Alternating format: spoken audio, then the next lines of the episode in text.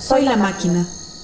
Mi función es transformar la energía que se me suministra para complementar o reemplazar la actividad humana. Un día fui el telar, los bocetos de Da Vinci, la palanca, la rueda y la polea.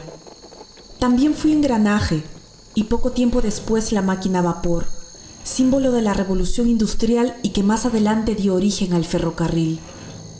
Me diseñaron y fabricaron potente e impulsora, que se siente eficiente siendo hidráulica, la prótesis soñada de un soldado, una turbina, una hidroeléctrica, la industria del reciclaje.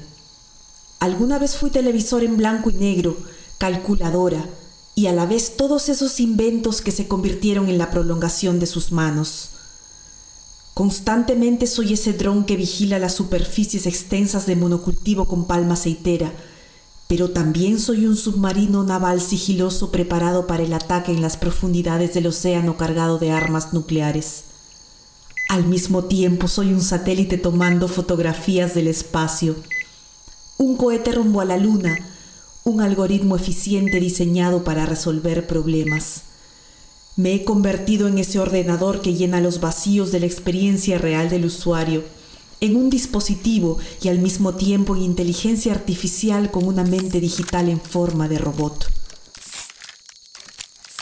Pero hoy estoy aquí, en el pulmón del mundo, y una corriente volcaica me estremece.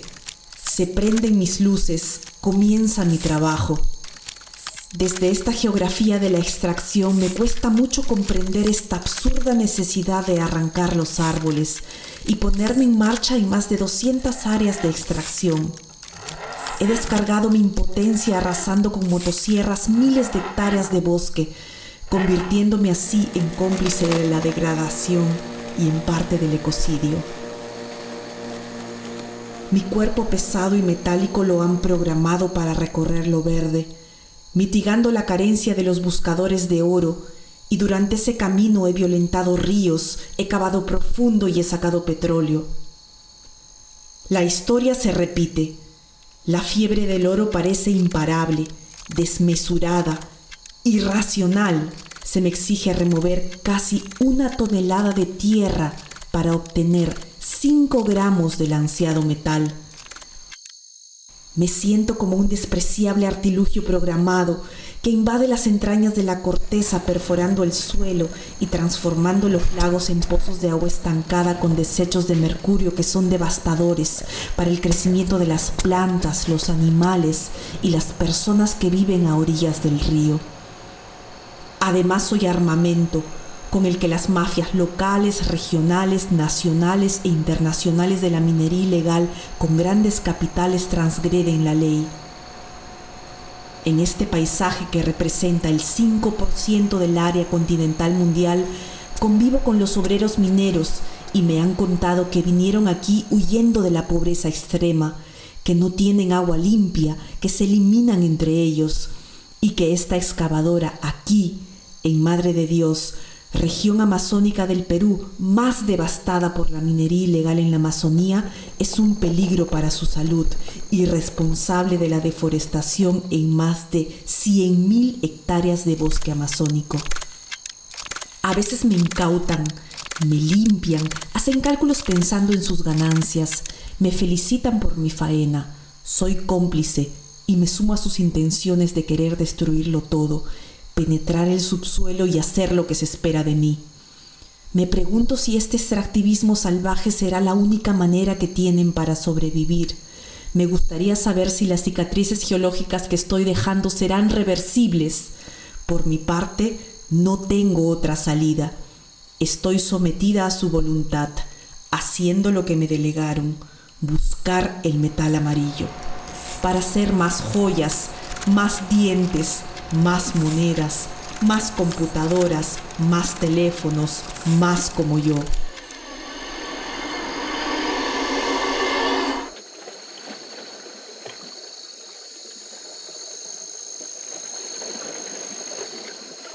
Yo soy el agua del río, pura y transparente.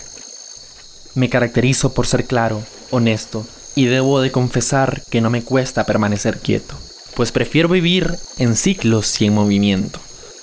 Entre tanto andar, he decidido besar las altas cordilleras de los Andes, descender entre las confluencias del río Marañón y el río Ucayalí, y hoy soy lo que soy, el gran río de las Amazonias. Aquí, la selva me alimenta y yo alimento a la selva y a los distintos habitantes que se encuentran en ella. Con mi flexible y líquido cuerpo oceánico abrazo un 71% de la capa terrestre de este planeta. Pero incluso mi grandeza me permite ser discreto, pues oculto mil verdades en lo profundo de mis mares. Pero también me da por conquistar el cielo, así que asciendo y piloteo nubes que me permiten explorar y conocer todo desde lo lejos. He cruzado el desierto de la Patagonia, he visto cafetales en Colombia, he alimentado el lago Titicaca, he visto productores durante la cosecha de cacao en Guatemala y me he divertido saltando infinitamente sobre las cataratas del Niágara.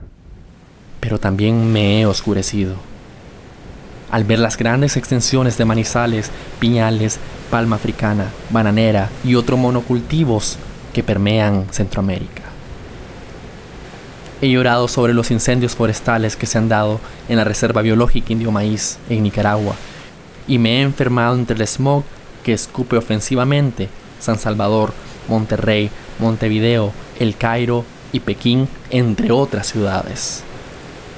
He sobrevivido bombardeos de yoduro de plata que falsas aves metálicas de Baja California lanzan sobre mí. Solo quieren que mis lágrimas lluevan para neutralizar la sequía y asegurar la agricultura. Así que mi temperamento se transforma en rabia e indignación, fuertes oleajes de mar salado que arrastran todo a su paso. Soy huracanes y tormentas que reclaman sus tierras. Incluso hay ciudades y países bajos que parecen que me han declarado la guerra. Han colocado muros y diques que ahora impiden mi paso. Sé que no he sido el único, pero sí, he sido amenazado, hurtado, ofendido, atacado. Me han llenado de petróleo, basura plástica, metales y químicos. Me han vuelto inhabitable para mí y para otros. Me han dividido y encarcelado en diminutos recipientes que ahora se ofrecen en los mercados. En algún momento vuelvo a ser libre. Regreso herido y cada vez menos sobrevuelo los cielos. Cada vez me cuesta más regresar con mis ancestros. Así he llegado aquí, como un explorador transformando circunstancias bajo circunstancias que me transforman.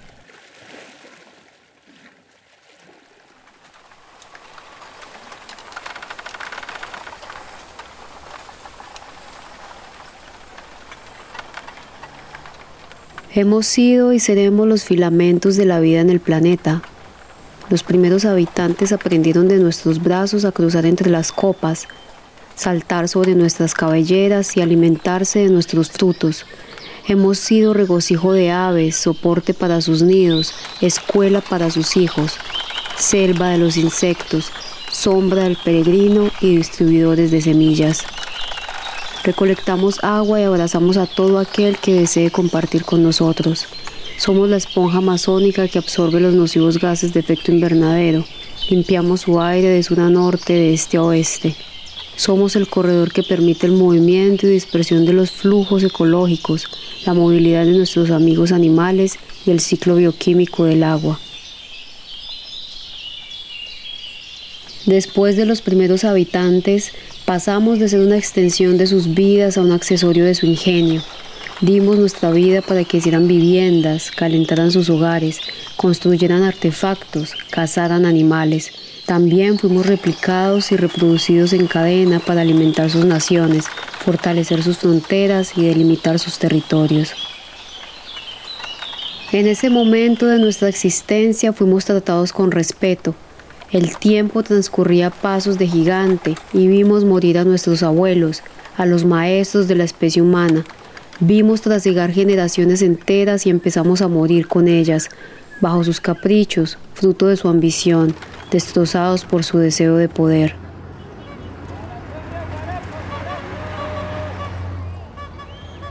La sobrepoblación amenaza a nuestras familias, Debemos ser esqueleto de sus moradas, medios de transporte, dormitorios, muebles, fuego en sus hogares, descuartizados en vanidades de diferentes tamaños, amenazados desde el aire con sus contaminantes, desde la tierra con sus deseos de explotarla, nos cercenan para otros fines, nos miran con desprecio.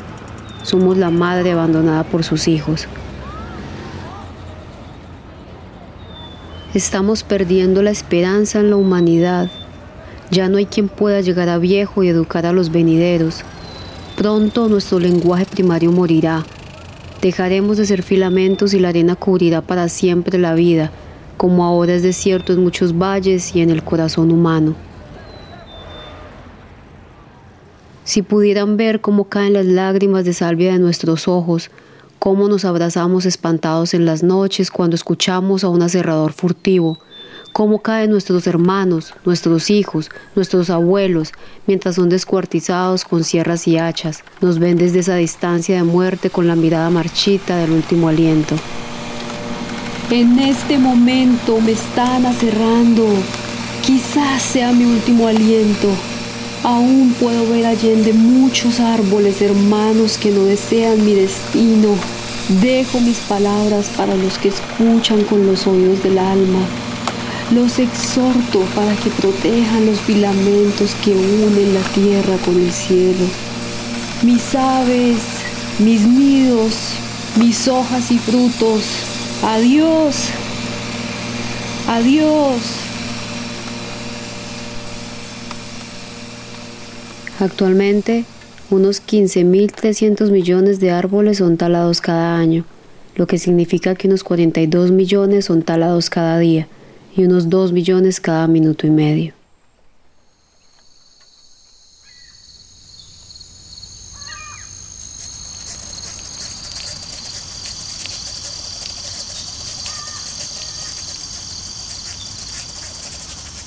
Agradezco el árbol que nos alimenta y que nos protege. Agradezco el agua que nutre al árbol. Agradezco a mis compañeros por su trabajo y su lealtad. A mi reina que nos mantiene organizados, unidos. Sin ellos no sería nada. Todos somos uno. Yo sola soy difícil de localizar, pero aquí estamos juntos. Casi no nos escuchan, casi no nos ven. Bajo el follaje o arriba en el dosel de hojas, en la orilla del río o subiendo las montañas de metal. En cada rincón de esta selva se nos encuentra a nosotros y a nuestros primos. No cantamos, pero somos los cronistas de este bosque. Todos admiran a los grandes animales, aunque se ven y se escuchan solo de paso. Pero nosotros somos como el agua, siempre ahí, siempre en movimiento. ¿Alguna vez te diste cuenta que el aleteo de millones de nuestras alas, el chirrido y zumbido, nuestro silbido o murmullo, tiene una melodía que va y viene, pero no se detiene? Los insectos estamos presentes en todos los niveles y ecosistemas del Amazonas. Constituimos más del 90% de sus especies. Solo con la biomasa de las hormigas en las selvas tropicales superamos varias veces la de los otros animales. La magnitud de sonido que producimos con millones de nuestros pies machando y millones de mandíbulas diminutas haciendo su incansable trabajo de limpiar este bosque son su verdadera constante. Somos muchos y somos fuertes, porque todos somos uno. Juntos somos grandes, juntos somos una fuerza que puede derribar hasta el árbol más fuerte. Juntos reciclamos, limpiamos, polinizamos y fertilizamos todo un mundo. Cada quien tiene su tarea. Somos pequeños y así nos encargamos de los microprocesos, tan necesarios para el ciclo de vida, remover la tierra, la restauración de la naturaleza. Ella vino sola. También tumba el árbol y más rápido, pero no lo acompaña a su muerte. Nos advirtieron no subestimarla. Nos dijeron que donde llega una, llegará su manada. De pronto hemos encontrado tierras devastadas Mandamos exploradores para hacer la paz o reclamar lo nuestro. Se subieron sobre ella buscando respuestas, porque muchos de los nuestros han desaparecido. ¿De dónde vino? ¿Qué hace aquí? Algún propósito tendrá, pero hasta ahora no lo hemos conocido. Solo hemos conocido su rastro de destrucción. y nos sentimos amenazados por la pérdida y fragmentación de nuestro hábitat. Sigo en luto por mis hermanos desaparecidos, pero ya se está acercando mi propio fin. Ya llegaron más y nos tienen rodeados. ¿Dónde está su reina? ¿O quién las manda? ¿Cómo enfrentarla?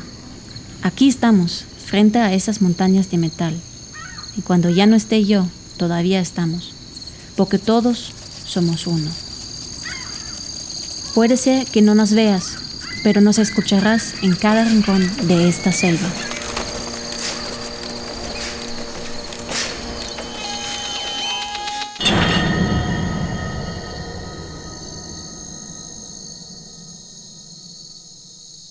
El podcast Voces No Humanas fue producido por Daisy Ramírez Gutiérrez, Rafael García Roncaya, Miguel Ángel Navarrete Rivera, Claudia Cristina Bolaños Estremaidoro y Eva Mainush. Fue editado por Miguel Ángel Navarrete Rivera.